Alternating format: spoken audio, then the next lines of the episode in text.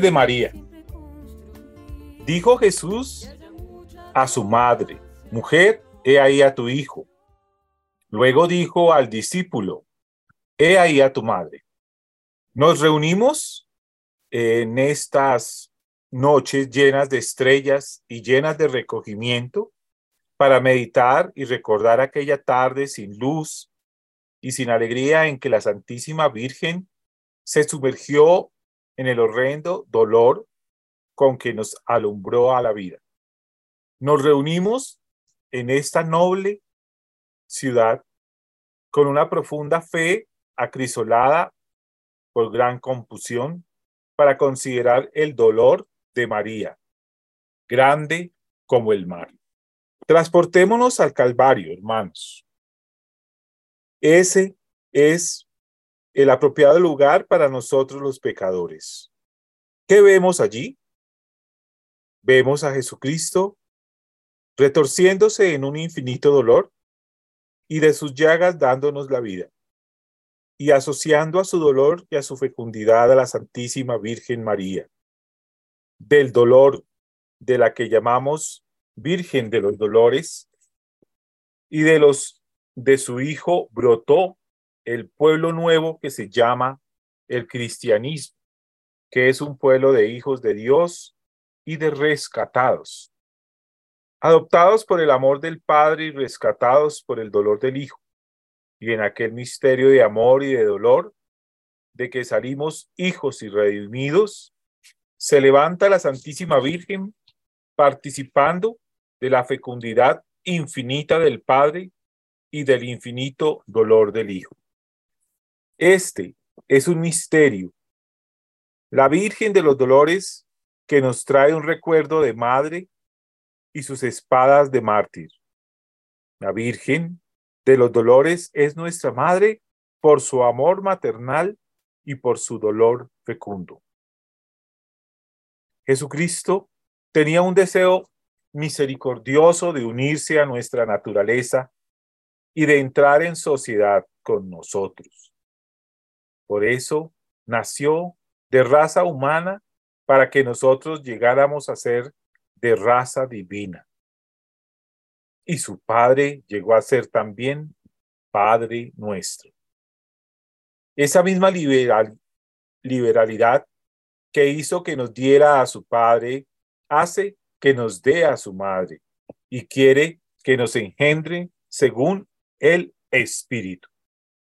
San Agustín dice sabiamente, por la carne madre de nuestra cabeza, por el Espíritu es madre de sus miembros, porque cooperó por la caridad para que los hijos de Dios nazcan en la iglesia. Hay dos fecundidades. La una reside en la naturaleza y de eso no hay para qué hablar, porque todos la conocemos. Y la otra reside en la caridad. Estas dos fecundidades, la fecundidad de la naturaleza y la fecundidad de la caridad, se hallan en Dios como en su fuente. La naturaleza de Dios es fecunda y ella le da a su Hijo eterno, que es su imagen viva. Pero al lado de esa adorable fecundidad natural está en Dios la fecundidad que le da el amor y de esa hemos nacido nosotros. De modo que el Padre eterno se nos presenta doblemente fecundo, por naturaleza y por amor. Dulce María, María de los Dolores, Jesucristo que también nos amaste tanto, tanto, tanto, que con tanto dolor y tanto sufrimiento te sacrificaste por nosotros. En estas fiestas patrias queremos consagrar los dolores de Colombia a tu corazón. Queremos consagrar nuestro país y entregar nuestros dolores para que abramos los colombianos nuestro corazón y recibamos ese espíritu fecundo de amor del Espíritu Santo y la Virgen María, esa fecundidad por naturaleza y por, por iglesia, por espíritu, que por, por la naturaleza, Dulce María, fuiste Madre de Dios y por, por el Espíritu, la Madre de la Iglesia, de todos nosotros. Aquí estamos, aquí estamos, Dulce María, como país llorando quizás las ausencias de Dios en nuestro pueblo. Mamita María, tú que siempre salvas acá, que estás pendiente, que siempre estás pendiente de cada hijo, que quieres que todos nos salvemos, toma a nuestro país ahora en estas fiestas patrias y al mundo entero para que ningún hijo se salve, para que ningún hijo muera, perdón. Ayúdanos, Dulce María, para que todos nos salvemos, para que nadie, para que ninguno de tus hijos te dé el dolor de la muerte eterna. Que todos estemos abiertos y receptivos a esta pasión y muerte de nuestro Señor Jesucristo, a todos los dolores que tú viviste, para que la iglesia surja, salga y nos salvemos. Aquí estamos con nuestros corazones y nuestras heridas para que los entregues, Madre María, a nuestro Señor Jesucristo, a, al a Dios Padre y al Espíritu Santo, para que Colombia se salve. Amén. Madre Santísima, bajo la vocación de los dolores, tú más que nadie conoces el sufrimiento que lleva a nuestra patria. En muchos hermanos nuestros e hijos tuyos, en lugares alejados, solitarios, abandonados, donde el gobierno ni siquiera llega. Te damos gracias porque de alguna manera tú suscitas misioneros, hijos tuyos que llegan a estos sitios tan complicados, Dale la fuerza, cúbrelos con tu preciosísimo manto, guíalos para que de alguna manera logren llevar ese aliento y ese mensaje de esperanza y de salvación que nos da tu Hijo a través de tu experiencia de vida. Gracias, Madre, porque nunca nos olvidas y siempre nos tienes en cuenta. A todos los que sufren, nuestros hermanos, especialmente los más abandonados, en nuestra patria Colombia. Señor, te damos gracias por tu presencia. Gracias porque nos llamas a tener una vida de esperanza, una vida con gran sentido, a pesar de nuestra naturaleza humana y a pesar de que en algunos momentos compartamos algo del dolor que tuviste tú en tu proceso de salvación de la raza humana y nuestra Santísima Virgen a tu lado. Ayúdanos a redimir esas situaciones difíciles, a redimir los momentos de dificultad, a redimir los momentos de enfermedad, a ofrecértelo, decirte que queremos siempre hacer tu santísima voluntad, que queremos lograr que siempre tu voluntad sea nuestro derrotero, sea nuestro objetivo, sea nuestro motor. Por eso, en estos momentos queremos darte las alabanzas, la gloria y decirte que ven sobre nosotros, que ven sobre todos los enfermos, que ven sobre todas las personas que sufren dolor y enfermedad y que miran a tu Santísima Madre llevando con dignidad, llevando con aplomo su dolor, su tristeza. Enséñanos también a asumir las nuestras Enséñanos a ver siempre más allá, a ver tu gloria, a ver tu presencia, a ver tu acción salvífica, a, ver tu majestad en el derrotero de nosotros, los humanos. Queremos encomendarte nuestra salud, la salud de todos los que han pedido por, nos, por intermedio de nosotros y por todos los amigos, hermanos, familiares que han pedido que desde esta casa mariana, desde esta casa radial, oremos por todos ellos. Gracias, Señor. Gracias, Señora. Bendice nuestro pensar, nuestro sentir, nuestro actuar, nuestro hablar en el nombre del Padre, del Hijo, del Espíritu Santo. Amén. Bueno, muy buenas noches, buenos días, buenos amaneceres y atardeceres, buenos estados de, de salud, de mente, de proyectos para todos ustedes. Queremos saludarlos, queremos desearles realmente que el Espíritu de Dios more cada día en nuestras familias, en nuestras casas, en nuestras parejas, en nuestros hijos, en todas las personas que están eh, a nuestra responsabilidad y también los que no lo están.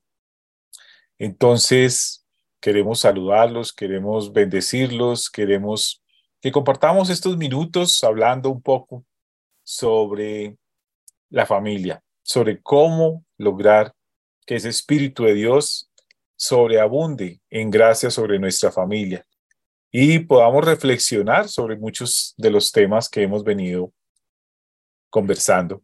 Y quiero saludar a mis hermanos de comunidad que nos reunimos en esta mesa y en este coloquio radial para comentar estos temas que el Señor nos va regalando en cada programa. Entonces, muy buenas tardes, noches y amaneceres, mechitas.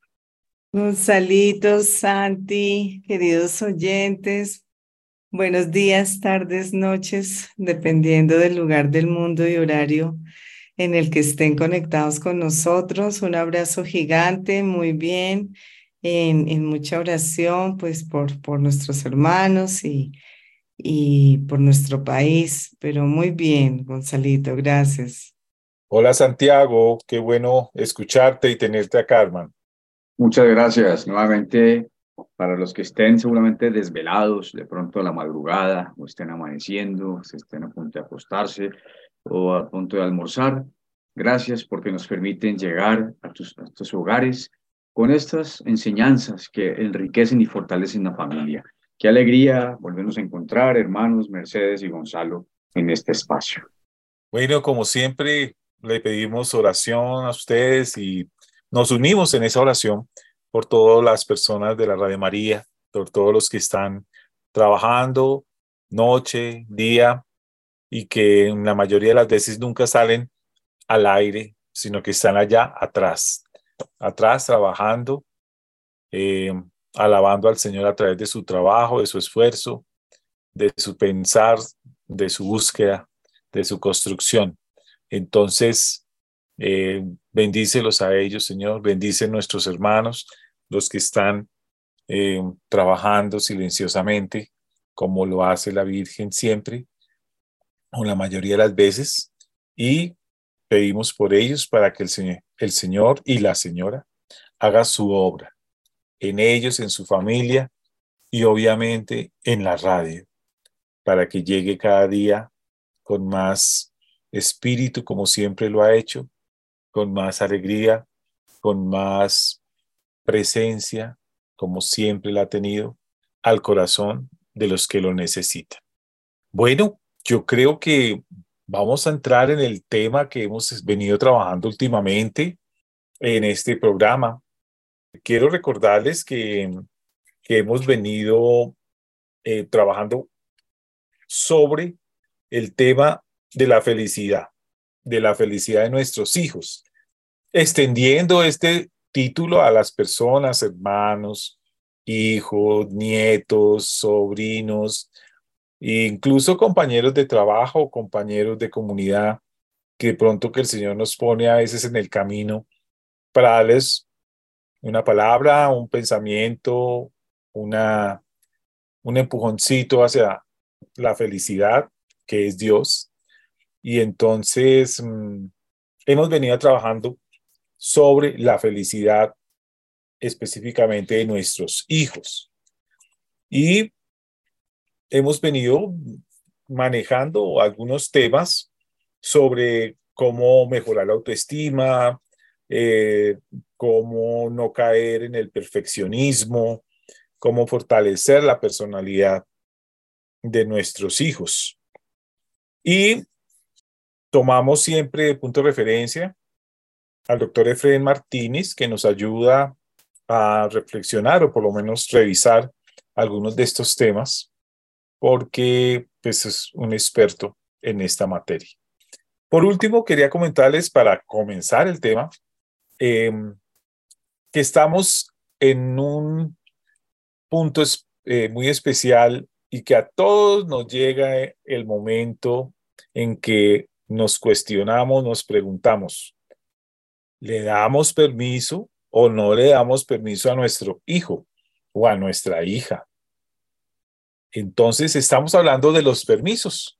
Y yo le pediría a Mechita, como siempre, la doctora Mercedes, que nos haga un breve resumencito hasta dónde vamos para que la persona que entra hoy en contexto se conecte con el tema. Y además, los demás repasemos un poquito.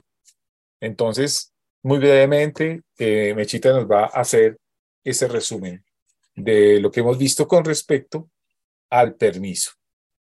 Perfecto, Gonzalito. Entonces, vamos a, a empezar por las dos palabras claves que hemos enfatizado desde hace tres programas del monitoreo parental, ¿no? Esa que sea la base para lo que sigue ahora, que son las reflexiones, preguntas, análisis, cuestionamientos que debemos hacernos.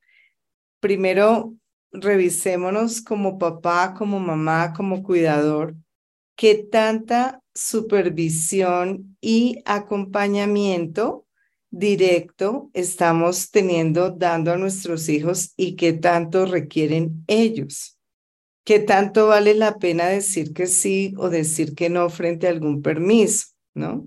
Entonces, la idea es que nosotros tengamos una relación, que nosotros estemos tan vinculados los padres con los hijos, que podamos saber en qué andan, que haya una supervisión, que haya un acompañamiento para evitar problemas, porque entre más sepamos, entre más supervisemos, entre más los acompañemos frente a las salidas, pues más vamos a prevenir problemas de alcohol, de drogas, el manejo inadecuado de la sexualidad y de la afectividad, así como tantos otros problemas que preocupan a cualquier padre y que en la adolescencia están tan expuestos. Entonces tenemos toda la evidencia científica de la influencia favorable del monitoreo parental en que ellos, como tú decías al comienzo, tengan felicidad de la sana. Eh, o sea, toda felicidad es sana, la verdadera felicidad es sana, pero que nosotros tengamos una relación tan sana que podamos vincularnos con nuestros hijos para hacer un monitoreo parental de tal manera que de verdad los llevemos a que ellos sean felices, que los jóvenes cuenten con una supervisión adecuada, con un buen monitoreo de parte de sus padres desde un vínculo firme, va a hacer que haya verdadera prevención de conductas de riesgo, que no hagan bullying ni sean víctimas de bullying, que no tomen decisiones inadecuadas frente al sexo, el alcohol, las drogas, el cigarrillo, para prevenir la depresión, el suicidio, los trastornos alimentarios. Entonces, la idea es que nosotros sepamos que hay que estar supremamente cerca de los hijos, que estemos pendientes y de qué manera lo estamos haciendo, que los acompañemos y cómo lo estamos haciendo. En un segundo los hijos se crecen y si no construimos desde la infancia, eh, pues pasan a la adolescencia y si estamos muy ocupados no nos damos cuenta ni siquiera de que crecieron. Entonces hay, que estar alertas sin que eso signifique ni angustia eh, o ansiedades excesivas, sino la angustia justa de cuidar a un adolescente. Vamos a conversar de cómo a pesar de todo, cómo acerca de cómo a pesar de todo el respaldo científico que existe en torno a la importancia de supervisar y acompañar a nuestros hijos, hay algunas cosas que a veces lo impiden, como las emociones de, de cómo los hijos no quieren que uno se meta, cómo uno entra de pronto en ansiedad. Entonces, revisémonos porque la idea es que sí estemos completamente pendientes, de tal manera que cuando piden un permiso para un paseo, una fiesta, eh, una pijamada, pues haya preguntas y reflexiones que nos hagamos como padres y, y, con base en eso tengamos la, la directriz, la, la orientación para tomar decisiones, hacernos las preguntas útiles cuando hay que tomar la decisión de se le da o no se le da un permiso. Por ejemplo, si sabemos el lugar donde van a estar, si sabemos quiénes son los padres que organizan la actividad, si los vamos a llevar y los vamos a recoger y aprovechar todo lo que pasa cuando al carro se suben cinco muchachitos, cuatro, que empiezan a hablar de todo y nos enteramos de cómo es la cosa entre ellos en su mundo. Eh, si hemos hablado con los adultos responsables de, de, esa actividad para mirar qué parámetros manejan, si son similares a los que nosotros como padres manejamos. Eh, saber que cada edad implica unas actividades y unos objetivos y unos manejos muy diferentes y hay que tener precisión de que 13 años no es lo mismo que 18 años, por ejemplo. Eh, saber que es importante la, el acuerdo entre padres para supervisar que, lo, que haya adultos en ese paseo, en esa fiesta, que se unan papás para acompañar. Saber si a donde nuestro hijo va a ir van a darle alcohol, porque es que es menor de edad, si van a brindar con champaña, eh, qué es lo que hemos conversado con los papás que organizan ese lugar frente al tema de alcohol en todas las edades, preadolescencia y adolescencia, son menores de edad. ¿Qué tan segura es la actividad o es una actividad esas de alto riesgo y alta adrenalina que para nuestro hijo, para la edad de nuestro hijo no es propicia? Y quedamos en el último programa si hemos hablado directamente con los hijos, ¿qué esperamos de su comportamiento? ¿No? Eh, uno de los factores de protección más importantes frente a las conductas de riesgo es lo que se llama las influencias normativas, es decir, la disciplina, las normas en casa, las pautas de comportamiento y qué percepción tiene el niño o el adolescente de lo que es avalado, apoyado aprobado por sus padres, por el grupo de amigos, por la institución que ellos respete, de tal manera que las actividades sean sanas y adecuadas y los, y los padres sepan a qué están expuestos los hijos y los hijos sepan cómo se deben comportar y qué decisiones tomar en cada circunstancia.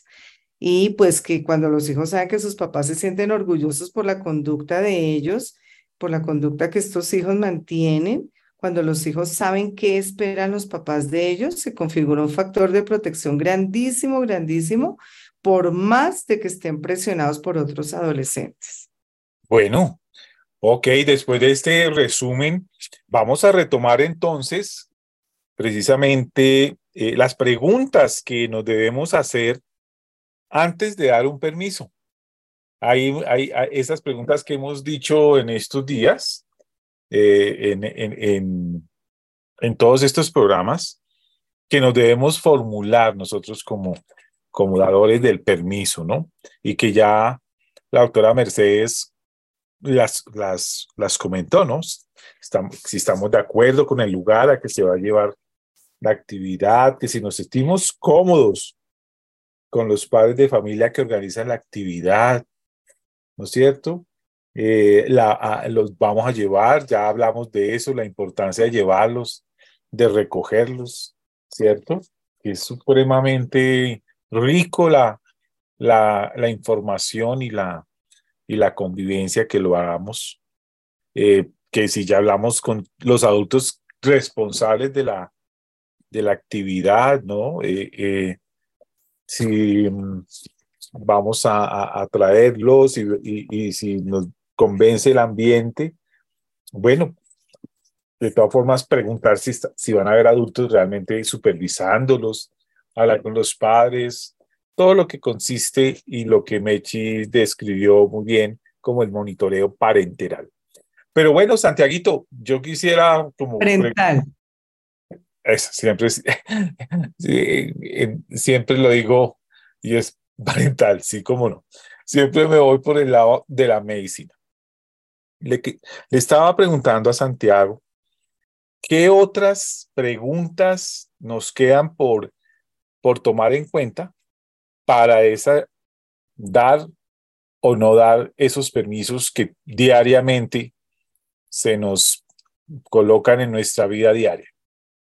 Cuéntanos qué, qué otras preguntas nos quedan pendientes. Aquí viene otra preguntita que dice, ¿ya hablaste con tu hijo acerca de las pautas de comportamiento que esperas que tengas? Bien, aquí otra tenemos. ¿Has determinado los horarios y márgenes del permiso? ¿A qué horas empiezas? ¿A qué hora termina? Seguramente los que tienen hijos adolescentes de 16 o 17 años han experimentado que han acordado un permiso hasta la una de la mañana y a las 12.55 suena tu móvil y te dice, oye, es que no han llegado los de la serenata. ¿Y cómo me voy a ir si yo soy el organizador? Pues bien, tú dices, ok, está bien, entonces voy por ti a las dos. Y a la una y cincuenta y cinco vuelve y suena el teléfono. Padre, acaban de llegar los de la serenata y yo soy el que tengo el dinero que recogí de todos. No me puedo ir. Así es que tú te ves un poco presionado y dices, entonces hasta las tres y ya voy por ti.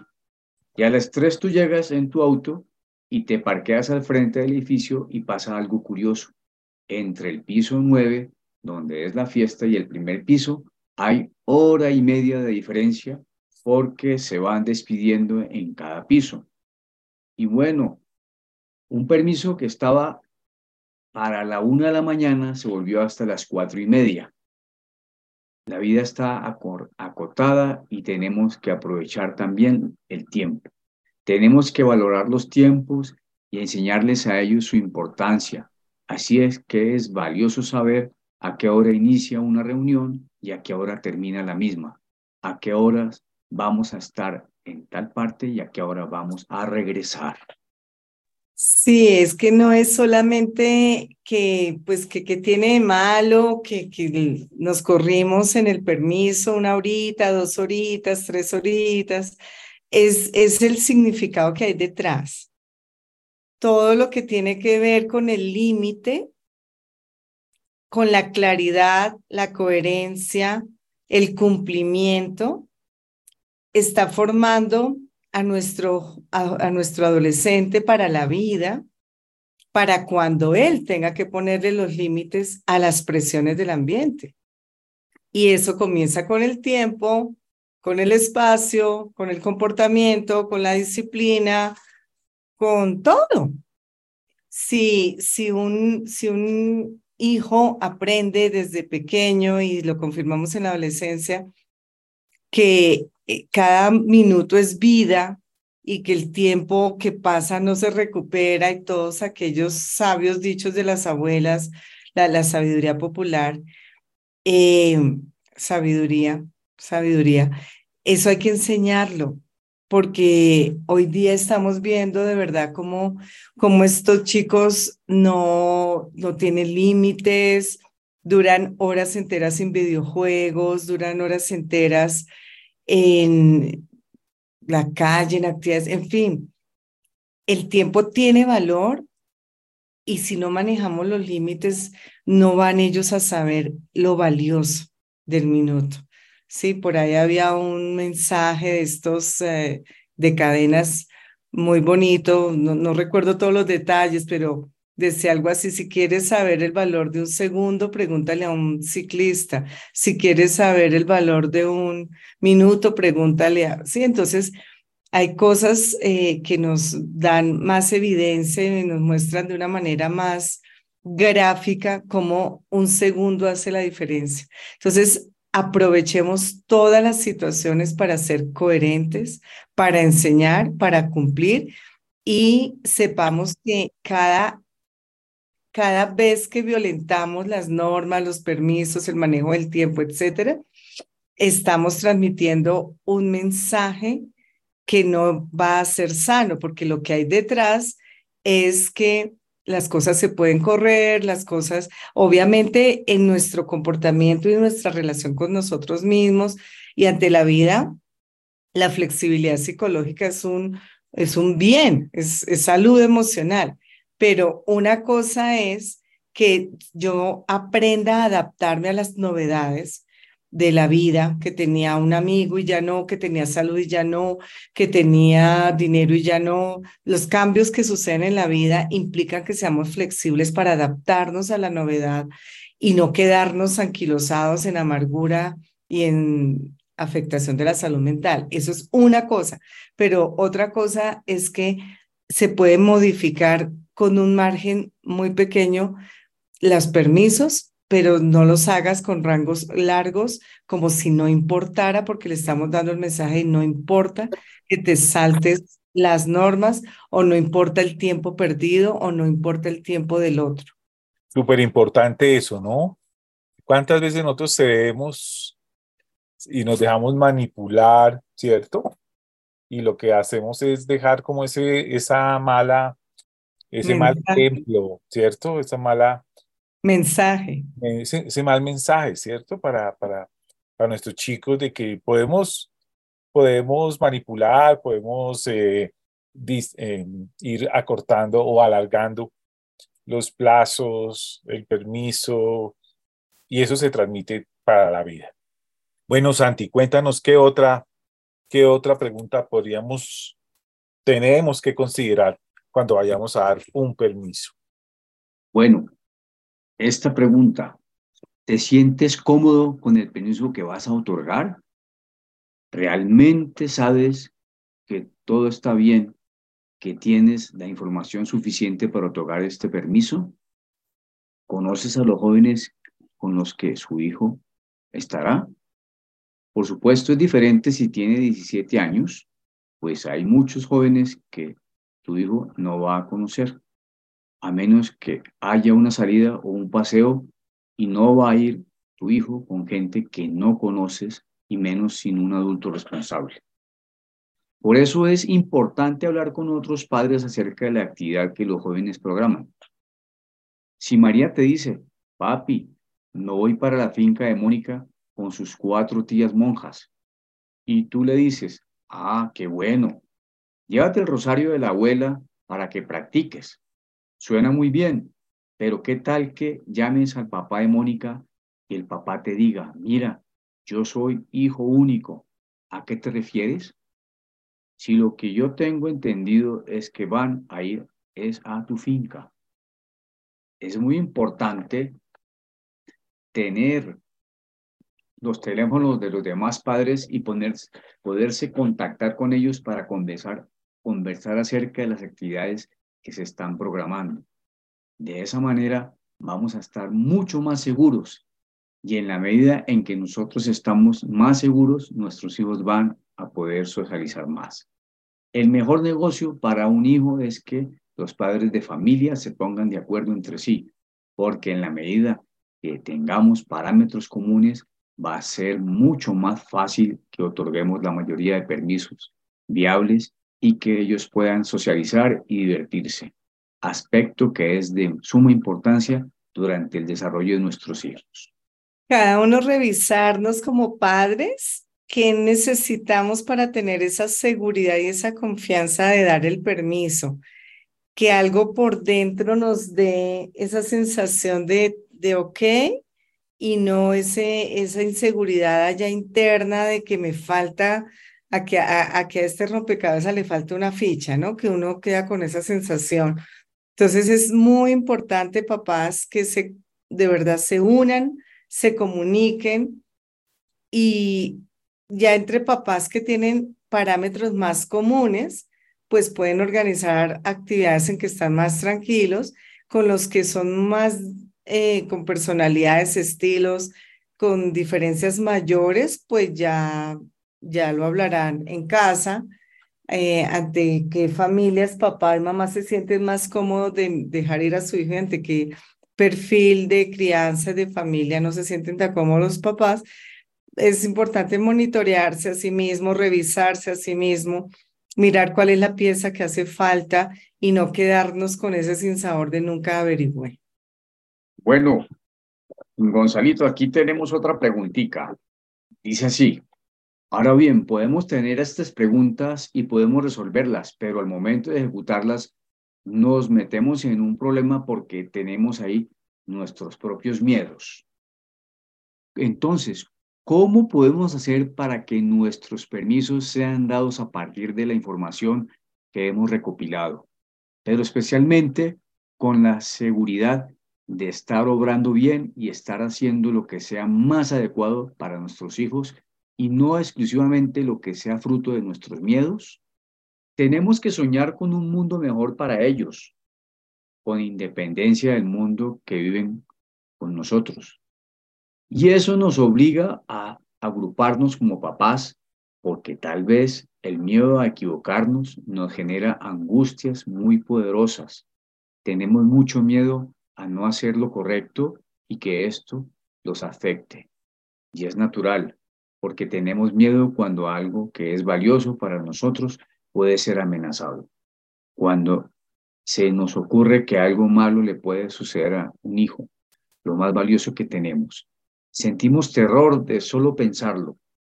Algunos cuando imaginamos cosas difíciles que les pueden pasar, inmediatamente nuestra cabeza dice, no, por favor, no piense en eso, porque es muy difícil, seguramente muchos estarán dispuestos a dar su vida para garantizar que sus hijos no vayan a padecer algún evento de un tamaño inmanejable. Eh, al momento de poner los límites de que estábamos hablando, eh, nos enfrentamos eh, con que hubo una época en la que nuestros padres realmente nos pusieron límites y todos recordamos cuando simplemente nos miraban o fruncían el ceño, ya nosotros entendíamos perfectamente lo que teníamos que hacer o no hacer, ¿cierto? Entonces, eh, a veces en el medio del clima autoritario que se vivía antes, eh, eh, fue una época que ya pasó, pues esa antigua educación de, podríamos decir, telepática, entre comillas, ya desapareció. Ahora son los niños los que abren los ojos, ahora es al revés, ¿no? Nosotros somos que quedamos paralizados cuando un niño o un hijo nos dice alguna cosa y pues realmente volvimos a sentir el correntazo, pero ya no de nuestros padres, sino de nuestros hijos. Esa es nuestra generación, ¿no? A esa, esa, esa generación eh, que nos ha tocado vivir como los hijos van creciendo, eh, pidiendo, exigiendo y sobre todo eh, a veces imponiendo su criterio por encima de nosotros. Entonces ahí es donde tenemos que estar pendientes, ahí es donde tenemos que, que, actuar. Sí, dicen que los padres eh, grandecitos o medianos de esta época son los de, somos los de la generación del miedo los que le tuvimos miedo a nuestros papás y les tenemos miedo a nuestros hijos. No, no debería ser, ¿no? Entonces, es verdad que hay miedo de fallar como padres. Es verdad que tenemos todo el miedo del mundo que, como dice el doctor Efren, que nos compartía Santi, que ni se nos, que la mente no quiere ni siquiera uno se le puede ocurrir que le pueda pasar a, a un hijo, a un sobrino, mejor dicho, los tesoros de nuestra familia, nada, nada en absoluto. En el nombre de Dios que nos cuide y proteja a todos nuestros hijos menores de edad del mundo entero. Pero eh, hay que revisar, ¿no? Hay que revisar qué es lo que nos hace, eh, hasta dónde son los miedos los que dirigen las cosas, hasta dónde es lo razonable y racional. porque sí es importante que nosotros tengamos los límites para que no seamos ahora los padres que pasamos de tenerle miedo a nuestros padres para empezar a tenerle miedo a nuestros hijos, como decíamos ahora, sino que seamos los que vamos a criar a nuestros hijos en ese equilibrio de tal manera que nosotros podamos hacerles sentir a ellos que hay límites, que las cosas se hacen como le hacen bien a los demás, que no les tenemos miedo a, nuestros hijos, ni más faltaba, y que, y que ellos a su vez van a ser buenos padres y nosotros sabemos ser buenos padres con ellos, ¿no? Se siguen las buenas generaciones. Bueno, aquí tenemos también una experiencia y dice, algunos crecimos asustados y a veces queremos que nuestros hijos no tengan miedo. Y eso está muy bien, que nos tengan respeto, pero no miedo. Pero a veces queremos que hagan lo que sea y que vivan cualquier cosa. El miedo genera alucinaciones. Le dice a tu hija de 15 años, no puedo ir a ese paseo porque no están las condiciones dadas, porque no habrá adultos responsables, porque van a ofrecer alcohol, porque además las personas que lo están organizando lo hacen en un sitio que no te da confianza.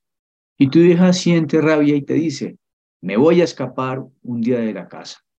Y cuando te dice esto, entras en pánico y surgen múltiples pantallas en tu cabeza que te arman videos y películas extrañas diciéndote, se va a escapar de la casa y se va a ir con un marihuanero con un narcotraficante, o videos que te dicen se va a suicidar porque se frustró o se va a volver prostituta.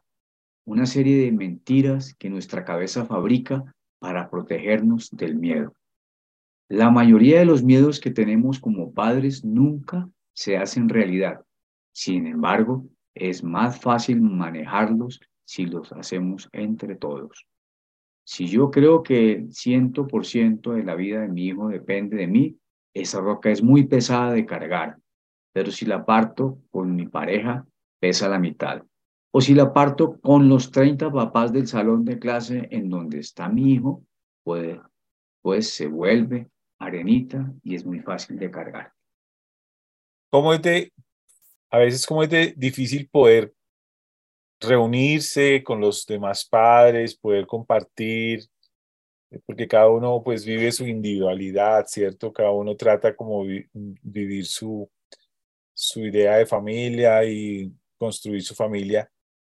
Pero en estos tiempos en que realmente la tecnología va tan, tan rápido, los chicos van al, al acorde de la tecnología y nosotros no, por otro lado, eh, que son intereses, generaciones distintas, con motivaciones muy distintas, es importante que podamos tener esos grupos, ¿no? Esos grupos de padres, esos grupos de, de, de adultos responsables, porque realmente entre, entre dos, entre tres y entre treinta se puede llevar más fácilmente la carga y ejercer muchísimo más ese monitoreo parental. Lo dije bien, ¿cierto? Es eh, ya entre, entre, entre varios que nos unamos mm, eh, legítimamente para buscar el beneficio de nuestros chicos y su mayor educación. Entonces, es importante hacerlo, a salir de nuestra individualidad y tratar de ir a la comunidad de los padres. Sí, Santi. Claro que sí, mira, es que, por ejemplo, si existen hoy en día en los colegios los consejos estudiantiles y ellos se robustecen y se arman, ¿cierto? Oiga, pues también en los colegios se han creado las asociaciones de padres de familia, donde se toman los teléfonos y existe un directorio. Y yo creo que eso es muy valioso, tener en cuenta lo que nos están aquí eh, a través del doctor Efren haciendo caer en cuenta, ¿no? Para así poder establecer una cadena de, de unidad y de fuerza y poder entre todos cuidar a nuestros hijos, ¿no? Sin tener que estar a todo rato, pero sí uno poder monitorearlos de alguna manera y saber dónde están y cuál, qué piensen y qué están haciendo. ¿no? ¿Qué tan, de tu experiencia de esa organización de los padres, qué tan fácil es lograr hoy en día esa unidad? Lo que he visto es que es un éxito cuando lo logran. Eh, tenemos generaciones en el colegio con líderes muy positivos, padres muy de unos liderazgos súper positivos y se propusieron, la, así algunos pocos no estuviesen de acuerdo, pero se propusieron y se logró que pasaran todo séptimo, todo octavo, todo noveno, esa época de los 15 años sin alcohol en las fiestas porque se habían unido desde sexto que se hace una actividad de unión de padres con todo el programa de prevención de, de consumo de alcohol y cigarrillo eh, con, con el doctor Efren. Entonces ya se había hecho saber que ese era el éxito y se hizo y, los, y hubo recuerdo muchísimo esa generación en particular, que lo lograron y lo lograron y lo, lograron que las fiestas de 15 no tenían alcohol y ya toda la generación lo sabía. Obviamente siempre hay ese porcentaje de los que se ponen bravos, que dicen que cuál es el lío, que es la mojigatería, que no sé qué, pero por amor, por ley y por salud, cero alcohol antes de los 18. Entonces, cuando se ha logrado, lo que yo he visto es que depende mucho de los líderes positivos, porque hay bastante, pues no bastantes, pero a veces hay muy fuertes, en la palabra líderes negativos, que empiezan a, como a sabotear lo que los, lo que los papás eh, cuidadores y sabios quieren hacer a favor de sus hijos. Entonces, como en toda convivencia humana, no es fácil, porque la diferencia individual puede no ser bien manejada. Pero cuando hay líderes positivos eh, que son muy equilibrados, que, que no se van de forma extremista, sino natural, natural al cuidado de los hijos y saben tratar a los demás, a los, a los que son de ideas diferentes, eh, y les saben argumentar con tranquilidad, cuando no se exaltan, cuando saben llevar a, a los papás que quieren relajarse y flexibilizar y decir, no, las normas que tenemos para toda la promoción es esta y vamos a seguir con nuestros hijos que hemos estado juntos desde pre-kinder. Entonces vamos a hacerlo. Sí, no digo que sea fácil, pero por amor a los hijos se puede. Bueno, entonces, eh, yo creo que démosle gracias a Dios y pidámosle para que podamos actuar en grupo de padres, en grupo de responsables de nuestros hijos, para que ellos cada día sientan más nuestro amor, nuestro interés, nuestro deseo de, de que tengan las menos posibilidades de riesgos de contacto con, con riesgos con, de contacto con, situaciones que los van a herir o los van a hacer perder o los van a, a, lastimar. Entonces, vamos a, pedirle al Señor que nos dé esa gracia para poder organizar y estar siempre eh, con el discernimiento afilado en este tema de los permisos. Te pedimos, Virgen Santísima, que intercedas por todos los padres de familia, cuidadores, responsables de menores de edad, para que por tu intercesión seamos llenos del Espíritu Santo de Dios, de tal manera que hagamos todo lo que sea sano para ellos, por encima de todas sus eh, quizás pataletas, en fin, pero que sepan que por amor hacemos las cosas que van a hacer el bien de ellos. Ayúdanos, Virgen María. Amén. Madre Santísima, gracias porque inspiras a estos padres que de alguna manera son impositivos y toman situaciones favorables para poder ayudar a estos hijos que se encuentran a veces en procesos de conocimiento, de explorar cosas que les pueden hacer de pronto daño. Entonces, Sigue los Madre Santísima cuidando con tu precioso manto, al igual que estos jóvenes que son líderes positivos, que enseñan cosas muy sanas, que algún día estos padres y amigos y hermanos los, lo agradeceremos porque se darán cuenta que lograron crecer sanos, estar en reuniones alegres sin hacer daño a su vida, a su cuerpo y a los demás. Amén. Bueno, queridos oyentes, amigos, hermanos, les deseamos de verdad que el Señor de la vida esté en todas estas situaciones, en todos los momentos en los cuales nuestro discernimiento se debe llenar de la presencia de Dios para dar o no dar el permiso. Seguiremos con este tema y los esperamos, como siempre, en el próximo espacio de su programa, Familia, vale la pena.